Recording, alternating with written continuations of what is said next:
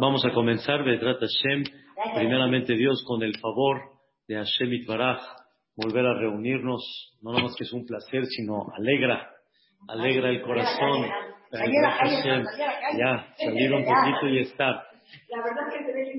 ¿Saben ustedes que, que una de las cosas que Dios alabó a Moshe Rabbenu, la Torah nos cuenta eh, que hubo una, una historia con, con, Miriam y, o sea, la hermana de Moshe Rabbenu y Moshe Rabbenu. Una historia en la cual Miriam, no olvidemos que era la mujer, la hermana mayor de Moshe Rabbenu. Era la hermana mayor, era Miriam, Aharón y Moshe. Miriam tenía seis, seis años cuando nació Moshe y se llevaban, eso es interesante, pero se llevaban tres años cada uno. Miriam, Aharón y Moshe. Entonces, Miriam no es de que era este, una mujer que estaba fuera de los niveles y espiritualidad de alguna manera de Moshe Rabenu. Miriam también era una mujer muy grande y Miriam tenía una, un nivel de profecía. O sea, Miriam le llaman Miriam Anevia, la profetisa. Entonces era una mujer que sí tenía un nivel muy especial. Entonces Miriam tenía de alguna forma un, un punto en la cual podía checar la conducta de Moshe Rabenu. Y ella habló de su hermano. ¿eh? Muy bien, muy bien. Miriam vio una conducta de Moshe Rabenu, o sea, la miró, la observó, se enteró y dijo Miriam, no me parece. Pero ella en vez de que vaya con Moshe y le pregunte de alguna forma, a ver Moshe, ¿De qué se trata esto? ¿Qué pasó? Ella fue con Aarón y le dijo ella a Aarón, ¿por qué Moshe está con esta conducta? Aparentemente su nivel y el nuestro es muy similar. O sea, también con nosotros Dios ha hablado. También con nosotros Dios se ha presentado. Entonces, ¿por qué Moshe tomó la conducta que nosotros no tomamos? Entonces criticó la conducta de Moshe Rabenu, pero como decimos nosotros, en un buen plan, pero no deja de ser que ella calificó la conducta de Moshe Rabenu como algo no estuvo bien, no estuvo correcto. Y según la opinión del Nachmanides, ¿quién escuchó esto? Moshe. Moshe escuchó. Moshe se enteró. Y Moshe, ¿qué hizo? Se quedó callado. Se quedó callado. ¿Y por qué se quedó callado Moshe Rabenu? Dice la Torah, Behaish Moshe Anaf, Mikol Ha'adam, Asher al Pene Ha'adama. Moshe Rabenu se quedó callado porque era el hombre más humilde que había en toda esa época. Y por eso Moshe se quedó callado. ¿Qué significa? Moshe Rabbenu sabía dónde él está parado. Moshe Rabbenu sabía los niveles que Dios le permitió lograr. Moshe no era un hombre que ignoraba a dónde él estaba. Por ejemplo, cuando una persona sabe que es un líder en el pueblo de Israel, humildad no significa que dice, no, no, no, yo, no, yo no soy, yo no soy líder, no, yo, yo no soy nada. Espérate, sabe Moshe Rabbenu que él subió al monte de Sinaí, se quedó 40 días y 40 noches, bajó, entregó la Torah, sacó al Am Israel de Mitzrayim.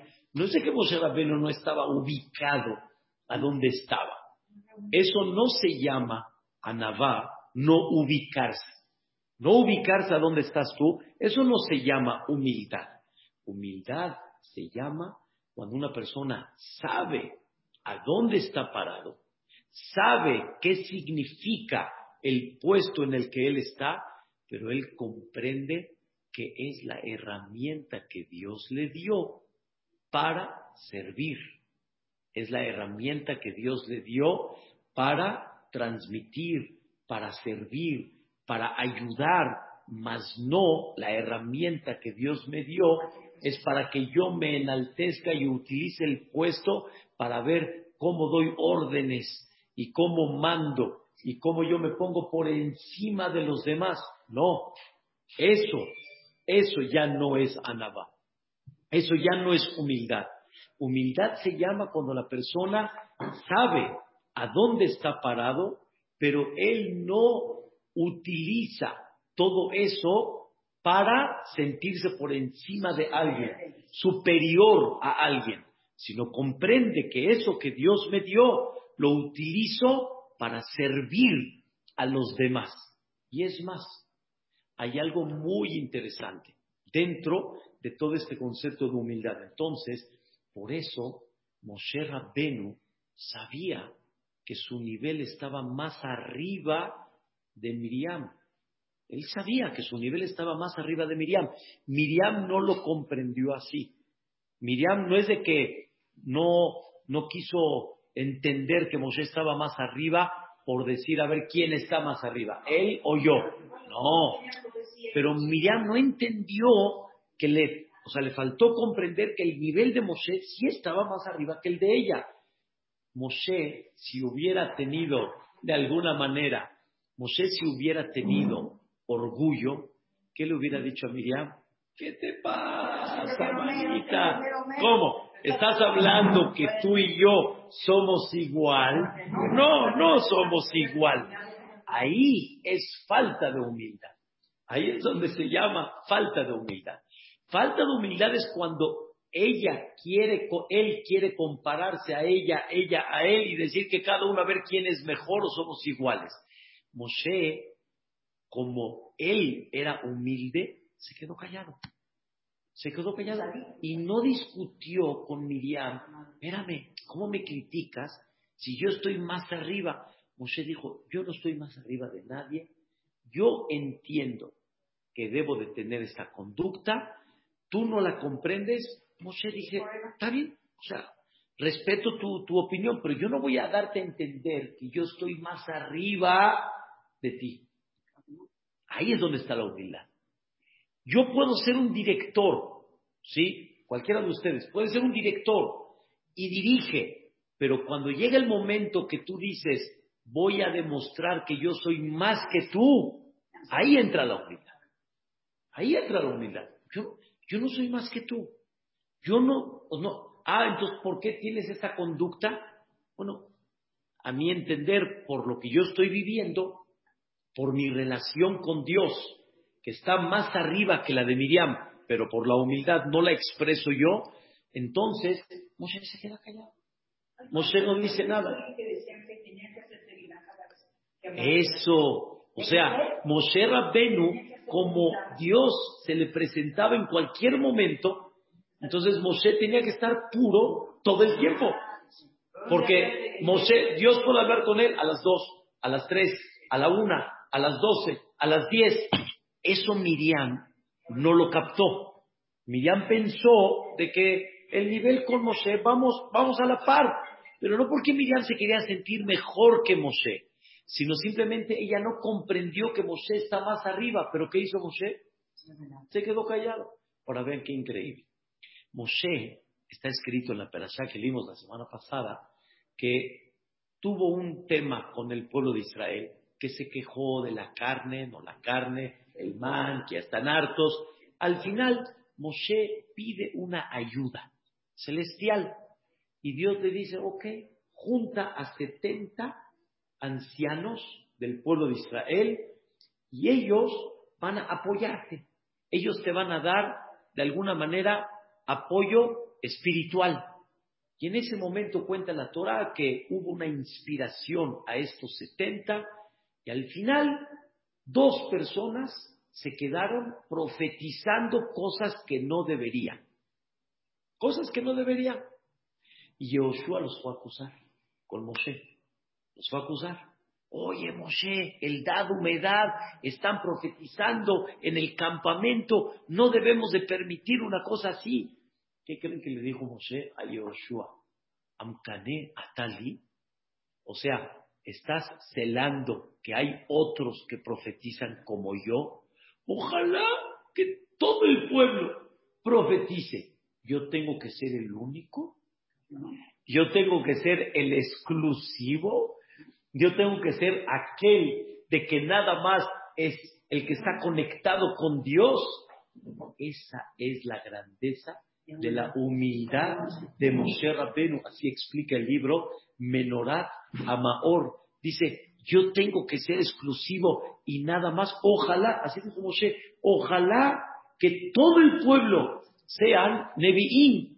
Le dijo Yoshua, ¿cómo? ¿No los vas a callar? Dice Moshe Rabbeinu, o sea, yo no quiero que se vea un acto como que, espérate, yo soy acá, el que está más arriba del otro. No, esa es humildad. Moshe sabe dónde está parado, pero humildad, no nada más me quedo callado y no demuestro que yo estoy más arriba de ti, sino deseo que todos estemos igual. ¿Por qué no? ¿Por qué no? ¿Por qué Dios a mí me hizo líder? La verdad, aquí entre nos, no lo sé. No lo sé, pero ojalá que todos sean líderes, ¿por qué no? O sea, entiendo que tiene que haber un líder. ¿Y por qué me escogió a mí? Así Dios quiso.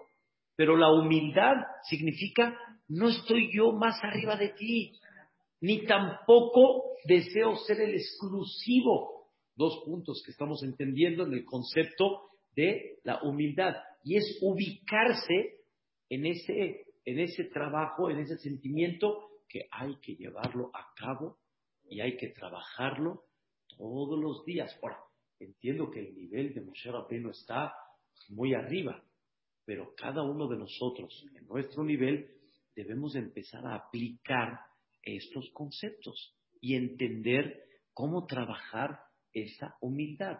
¿Cómo te sientes tú delante de los demás? ¿Cómo te sientes tú delante de los demás? Egoísta, quieres sentirte único, quieres sentirte exclusivo, quieres, ¿cómo te quieres sentir? Cuenta la Torah, en una palabra, cuenta la Torah algo que el Midrash, los Hajamim, lo amplía en una forma impactante. Cuenta la Torah que cuando Dios llamó a Moshe en el tercer libro de la Torah, Vaikra, dice la Torah, Vaikra Hashem el Moshe, y Dios llamó a Moshe. Y ahí está escrito que Vaikra hay que escribir la letra Aleph de Vaikra chiquita. O sea, en el Sefer Torah, el molde de la letra, la Aleph es la más chiquita. Es la más chiquita. Y así la escribió Moshe Rabbeinu. Cuando Dios le dictó el Sefer Torah, Dios, este, al dictarle palabra por palabra, Moshe escribió en esa palabra Vaikra y lo llamó la Aleph la escribió chiquita. Pregúntale el Midrash, ¿por qué la escribió chiquita Moshe Rabbeinu? Dice el Midrash, porque Moshe se sentía apenado, como que a él Dios lo llama y a los demás no, como que dando a entender a mí y a los demás no. Dijo Moshe, la Aleph la escribió chiquita como dando a entender, a mí me llama casualmente, no me llama continuo, seguido. No soy yo más que tú. Me llamó casualmente, casualmente, Vaikra. Y por eso si la Aleph la quitas, queda la palabra Vaiker, Vaika, es como casual. De casualidad habló conmigo, o sea, no creas que fue algo conmigo especial. Dice el Midrash, ¿qué Moshe expresó con esto? Cada vez que Moshe iba a lo que Dios le pedía. Por ejemplo, ve con Paró. Fue con Paró. Cualquiera de nosotros que hubiera dicho, Dios, ¿qué sigue? Ya terminé con esta. ¿Qué sigue? ¿Ahora qué hacemos? Paró no quiso. ¿Ahora qué sigue? Dice el Midrash, cada vez que Moshe terminaba lo que Dios le pidió, ¿qué cree? Moshe decía, yo ya acabé. Escuchen, yo ya acabé. ¿Qué sigue? Dios, sabe. No, que me llame. Y si llama a otro, también. Qué bueno. O sea, yo, Dios me lo pidió, ya terminé, ya acabé. Ahora ya, ¿qué sigue? Lo que Dios quiera. ¿A quién le va a llamar? No sé, si me dice a mí, si me dice a otro. Esa es la humildad de Moshe. Le dice Dios a Moshe. Miren qué interesante. Cada vez que había algo de Dios que se tenía que hacer, Moshe sentía como si fuera una nueva. No que sigue. Como si fuera una petición nueva. Y le dijo Dios a Moshe, caray, hombre, cada vez tengo que estar llamando.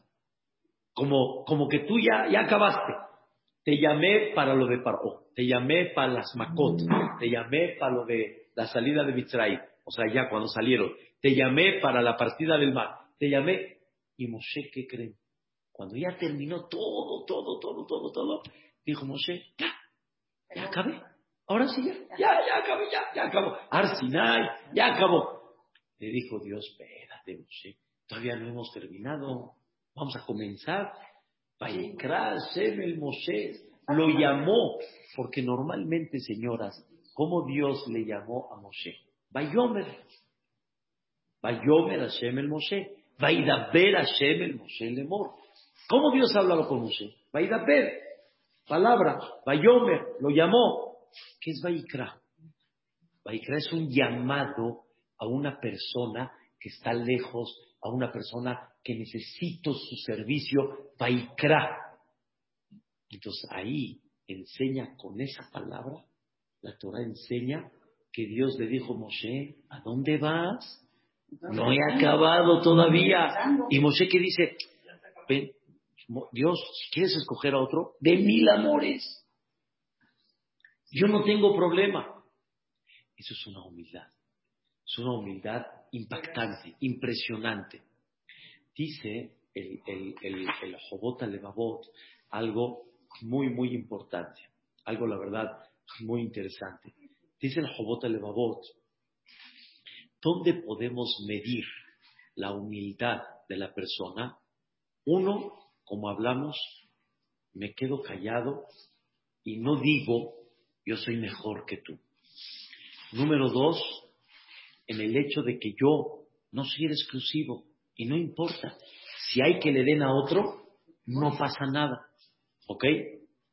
Dice el Jobot Levavot, ¿qué pasa cuando una persona te critica? Dejen a Moshe a un lado, te critican. Escuchen lo que describe el Jobot Levavot.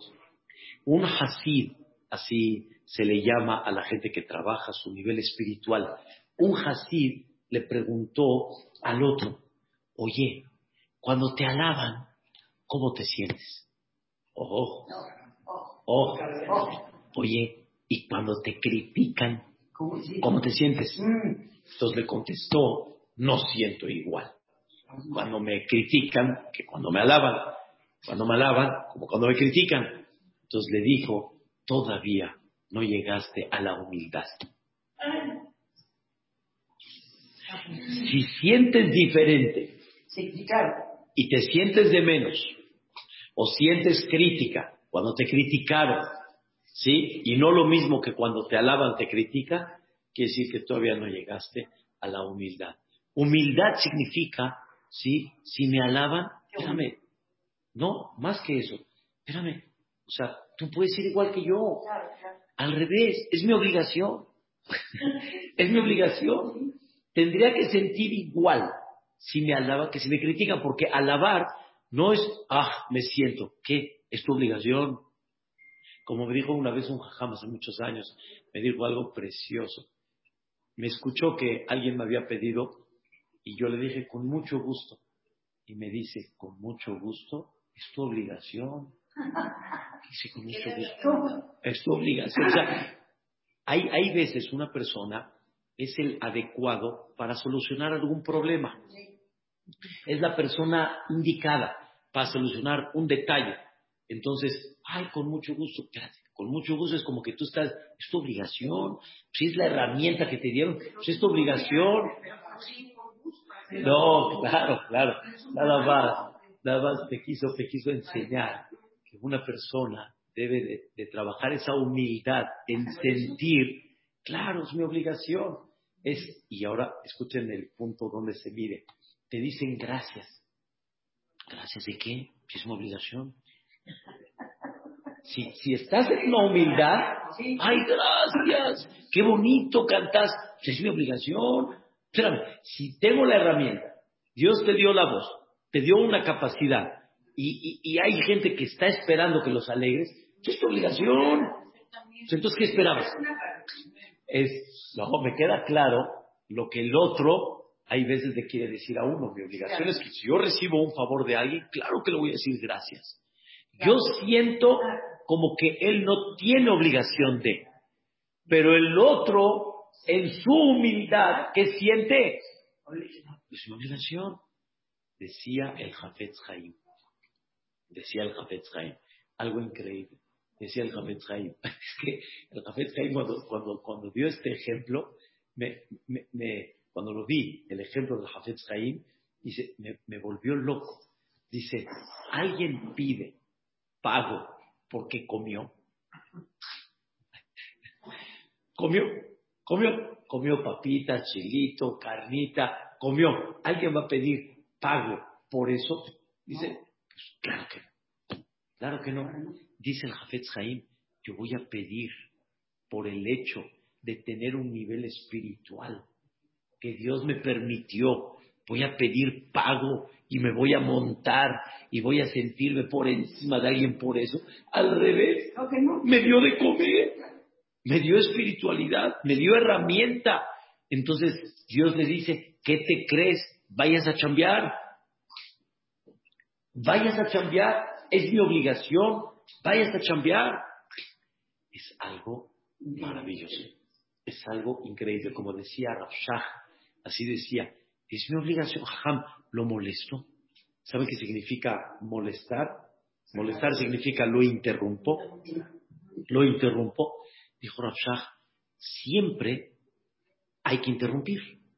O sea, no es de que estoy libre, mi tiempo está bien aprovechado, pero es mi obligación interrumpir para atender. ¿Lo interrumpo, Jajam? Claro. Ah, entonces, ¿cuándo lo puedo agarrar libre?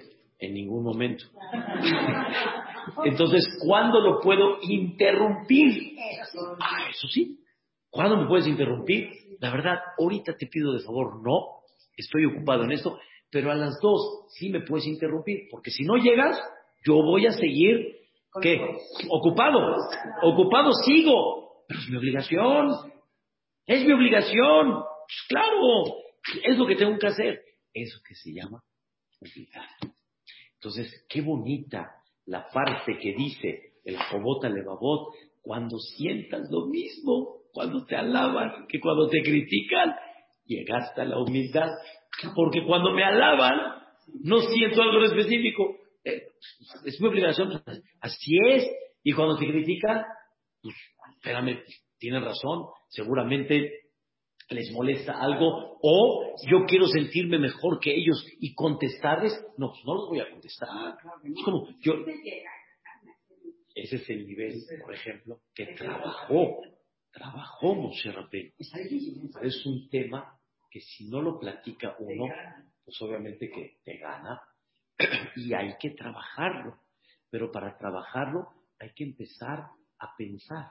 Entonces estaba, estaba este, eh, platicando con una persona en el libro de los Sadikim sobre este tema de la humildad y una de las cosas que una persona debe de trabajar mucho es esto. Escuchen bien, ¿eh? No, la, no cuánta humildad tienes con la gente, sino hay que trabajar algo más arriba todavía. ¿Cuánta humildad tienes con Dios? Y cuando empiezas a comprender cuánta humildad tienes con Dios, entonces vas a empezar a entender la humildad que tienes que tener con la gente. Porque de ahí comienza mucho ese tema. Es como, les voy a dar un ejemplo, la persona nace, ¿sí? No sé si Liz, ¿te acuerdas antes de nacer que fuiste tal vez a escoger tu estatura, tu cuerpo, este, tus capacidades, este, tu inteligencia. ¿Tú te acuerdas de eso? Yo no. Es más, Nadie. No creo que. Nadie. Ah, este pero, pero no es de que yo fui a, a escogerlo. En otras palabras, Juan. ya entendí. Hay conceptos al pie a Kabbalah, pero la realidad es que la persona aquí nos pusieron. Me pusieron con esta familia, pero yo ahorita no hablo de familia, de país, hablo de, uno, de, de, lo que es uno, uno, de mi inteligencia, de mi capacidad, de mis herramientas, de mi voz, de, muchas cosas que, que Boreolam nos dio. Entonces, oye, Manito, ¿de qué presumes? ¿De qué presumes? Del cuerpo que Dios te dio. ¿Qué? ¿Tú lo escogiste? ¿Tú qué, qué hiciste por ese cuerpo? ¿Qué hiciste tú por esa voz? Tienes una voz, ¿qué? Ella ni tú la tienes y él no la tiene. A ti te la dieron y a él no se la dieron. Ahora tú qué vas a decir? No, a mí me la dieron porque yo merezco. ¿Qué mereces qué? ¿Qué hiciste antes de que nazcas para que te den esa voz? Entonces, eh, escuchen lo que dice. Eh, eh, no trajo ahorita el Mazor de Rosh Hashanah, pero Bedrat Hashem, recuerden esta clase en, en, en Rosh Hashanah el primer día, hacemos el famoso Tashlich. ¿Se acuerdan? que sacó de uno la, la ropa. Dice unos fragmentos en arameo del Zohar que vienen relacionados con los trece atributos de Dios. Después decimos que Dios nos limpie y al final un rezo hermosísimo que incluye muchas peticiones en la vida, de salud, de parnasá, de nuestra familia, de la futura generación, de nuestros hijos, nietos, etc. Entonces ahí dice algo increíble. Ojalá que asentemos cabeza. ¿Así dice? ¿Asentemos cabeza? Sí. Lo, digo, lo digo en, la traducción, como lo decimos, asenta cabeza. Y deja de ser orgulloso, deja de ser soberbio. Ubícate en la vida, mano. Asienta cabeza y, y ubícate en la vida. Es tu obligación. Es tu herramienta que Dios te dio. ¿Sí? Te dieron a unos hijos. Ubícate en la vida. Ubícate. ¿Sí? Hay gente que, por ejemplo, tuvo hijos que de naturaleza son muy buenos. No echan tanto relajo. ¿Sí? Y entonces, oh, mira a tus hijos. ¿Qué? ¿Qué? ¿Qué? Y si, y si realmente hiciste mucho esfuerzo para que salgan bien educados, ¿qué es tu obligación? ¿Qué pensabas? ¿Para qué Dios te los dio? ¿Para presumir? ¿O te los dio para que los eduques? Y cuando nacieron, hubo una voz silenciosa que te dijo, ay, te los encargo, ay, te los encargo.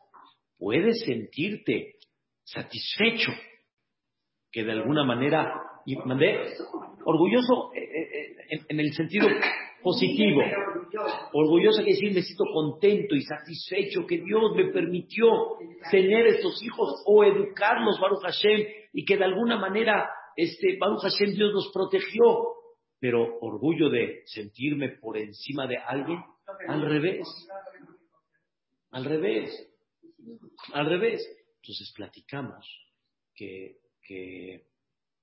llegaron con la mamá del Jafetz Haim, la mamá del Jafetz Haim, y le preguntaron, cuando ya sabían quién era su hijo, que era Israel Mira el Jafet, le preguntaron a la mamá, oye, ¿qué hiciste para tener un hijo así? ¿Qué hiciste? O sea, aparte de educarlo, ¿qué hiciste? ¿Qué méritos tienes para tener un hijo así? Y ella dijo, nada en especial. ¿Qué? Nada en especial. O sea, nunca quiso dar a entender que ella tenía algo más que cualquier otra persona. Al final le dijo ella a, la nieta, así le dijo, mira, mira hijita, ven. La, la llamó y le dijo, cuando yo me casé, así le dijo la mamá, del Jafet Jaim a la nieta. Cuando yo me casé, tu bisabuela me mandó a llamar.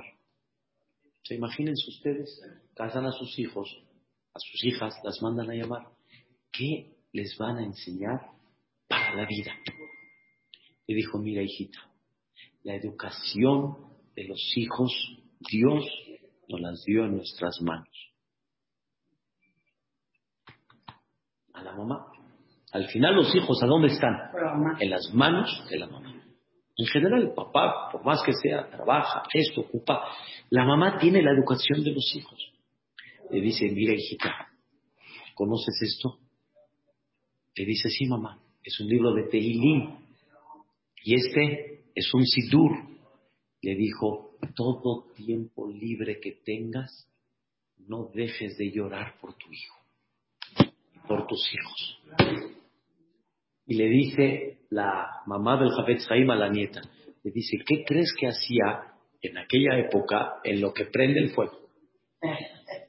En lo que po- pongo la olla, en lo que se va cociendo, no como hoy en día que es más fácil, aunque hay tiempo. Le dice, ¿qué crees que hago? ¿Qué crees que hago? Le dice, me dedicaba a leer, me dedicaba a llorar. ¿Ves el Tehilín, hija? ¿Ves cómo están las hojas así, como marchitaditas, así de lágrimas? Y dice, eso es lo que hay que hacer con los hijos. Yo no me creo, yo tampoco siento, hay que llorar por ellos y que Dios conceda. Pero es parte de la humildad que una persona tiene que trabajar. Y uno lo que tiene que trabajar es, aparte de ser humilde con la gente, ser humilde con quién? Con Dios. Ser humilde con Dios. Humilde con Dios significa ¿a dónde estoy yo? O más bien dicho, ¿a dónde está Dios? O sea, yo, dinero, herramientas, inteligencia, vos, Moria Olam, el que, vuelvo a repetir, este, asienta cabeza, ubícate, ubícate en la vida, piensas que el trabajo, ¿sí? Lo hace uno al final, ¿cuánta gente va a trabajar? No, no le sonrió la vida, como decimos acá. La respuesta es, Dios, mande- si, si, si, si abres los ojos te ubicas, empiezas a entender, pues es mi obligación, es mi obligación. Si abres los ojos, el pobre no es pobre porque quiere ser pobre, ni el rico es rico porque quiere ser rico, sino porque cada uno Dios, sí, existe el libre albedrío. Sí, claro. Sí, ¿que qué? Que Dios quiere que seas rico y tú este, no quieres ir a trabajar. Está bien. Pero aún así hay gente que no va a trabajar y recibe, mashallah, una herencia nada. O sea, hay de todo. Ubícate, ubícate, piensa un minuto. No sé ni cómo lo encontré en el libro de, del Rab Shalom Arush, Las puertas de la gratitud. Es, es, es, es, es, el concepto. Sentirte con gratitud, pero aparte de gratitud, eso le tiene que provocar a la persona la humildad. La humildad. Punto número dos. Dice, dice uno de los grandes jajamim en las últimas épocas, Rabbi Víctor Miller, dice, empieza a ver las cosas buenas de tu compañero. No veas las cosas malas. Empieza a observar las cosas que, las cosas buenas. Porque normalmente te quieres creer por, pero empieza a ver las cosas buenas. Empieza a ubicarte qué hubiera sido el mundo, más bien dicho, qué hubiera sido tú, perdón, sin ellos. ¿Qué hubiera sido sin tus empleados, sin esa muchacha, sin tu pareja, sin esos hijos? ¿Qué hubieras, a dónde hubieras estado? Ubícate. Si una persona piensa, camina. Si una persona no piensa, no va a caminar. No va a caminar. Escuchen esta cosa tan fascinante e increíble. Normalmente, la falta de humildad es como que exigir derechos. La falta de humildad es como no quiero que me quiten de alguna forma lo que tengo. Eh, eh, eh, exacto, el, orgullo significa este yo aquí es el que mando, sí, es, es o sea, el orgullo son, son de las cosas que la persona piensa que va a perder, va a perder, va a, quitarse votos, etcétera. Eso es lo normal y por eso cuando llega un rival en el negocio, ¿qué siente uno? ¿Qué pasa, Liz, cuando una persona es, por ejemplo, corredora y, híjole, hay alguien que le ganó, ¿sí? Lo normal, lo normal. Entonces, falta de humildad con Boreolam. Pero principalmente me quitó. ¿Me entiendes? Me quitó. Y tú quieres exigir tus derechos. Y tú quieres saltar. Y como dice el Jobot Levavot, no, no contestas igual cuando te alaban que cuando te critican. Cuando te critican, cuando te alaban. Escuchen qué increíble. Dice uno de los grandes hajamim. De veras, esto, esto a mí me impactó muchísimo porque es importante comprender este concepto. Se llama el libro Shevet Musar de Rabbi Alexander. Dice algo, la verdad, maravilloso. Dice, David Amelech tuvo una época muy difícil en su vida cuando su hijo se le reveló. David Amelech tuvo un hijo llamado Absalom y se le reveló y lo sacó del palacio. Liz lo sacó del palacio.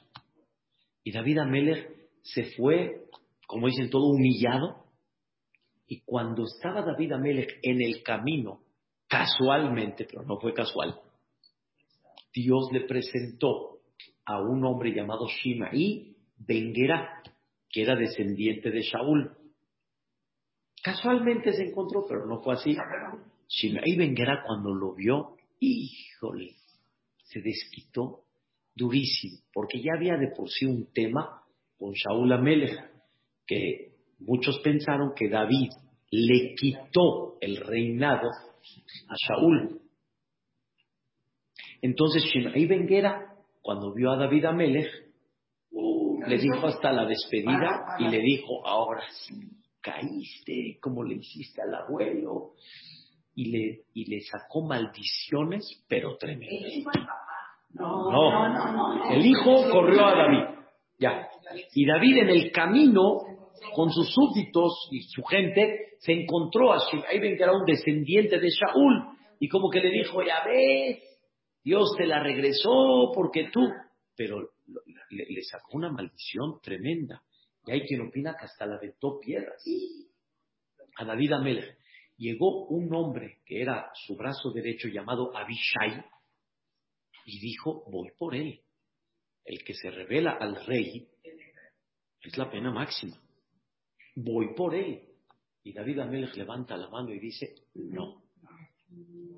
Hashem, amarlo Caleb.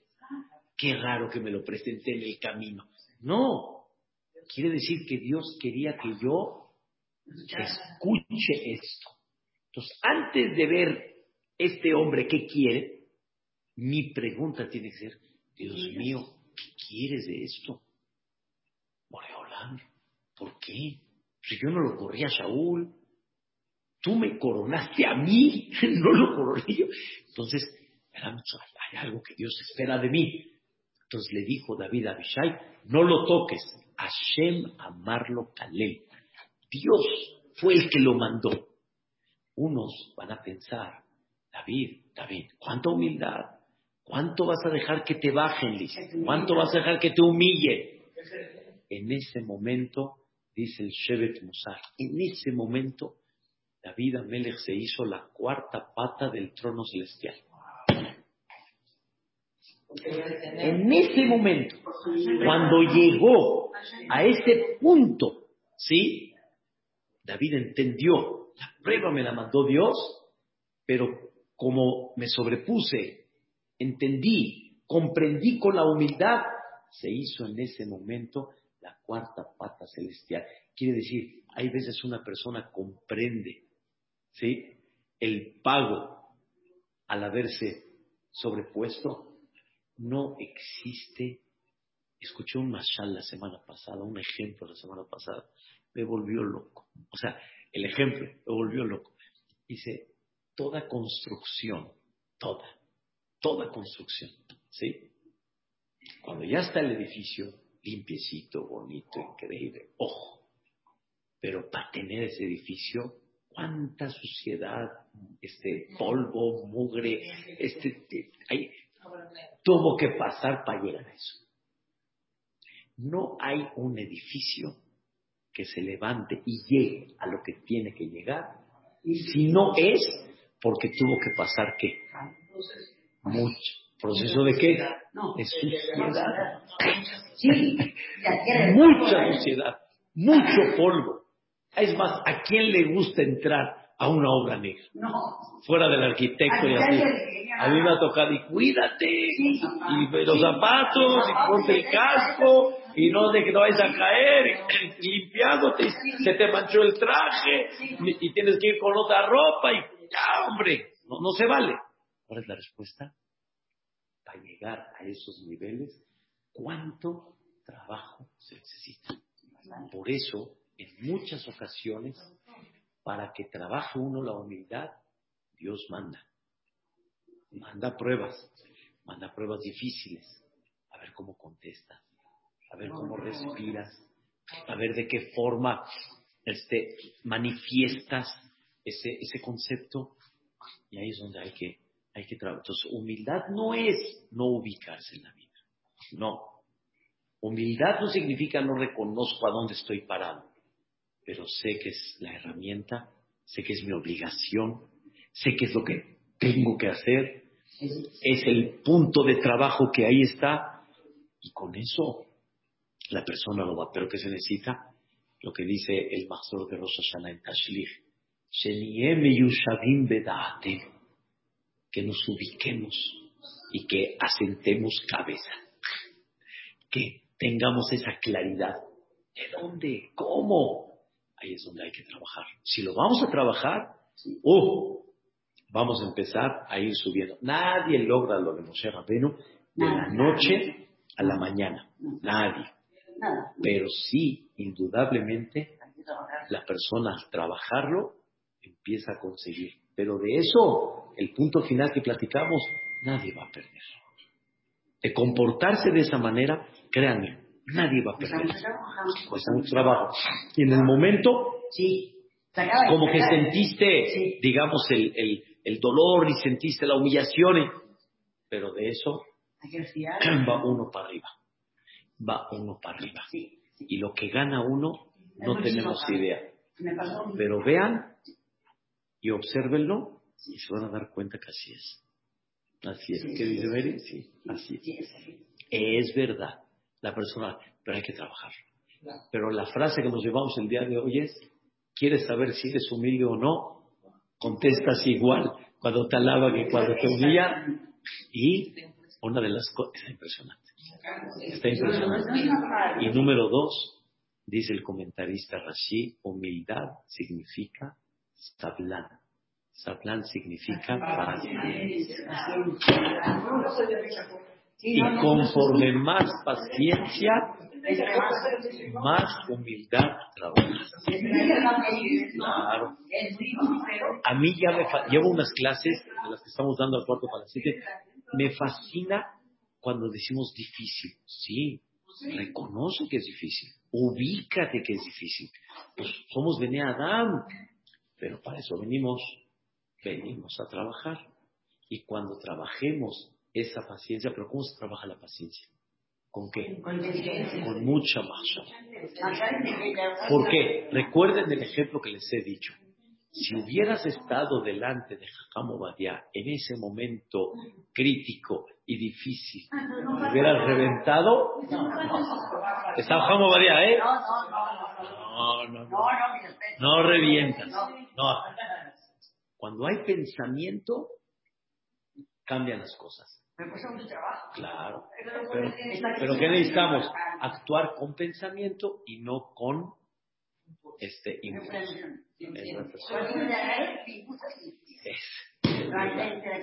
Serena, Moreno, Serena. Una persona le debe nada. No quiere reclamar o algo Puede reclamar, pero la pregunta es, ¿puede uno reclamar con humildad? ¿O levantas la voz? o empiezas a ofender, o empiezas... Y no olvidar a dónde Dios está presente dentro de Paramos acá porque tengo que entrar a una clase diversa de la comunidad. Me dio mucho gusto y empecemos a renovar, ¿eh?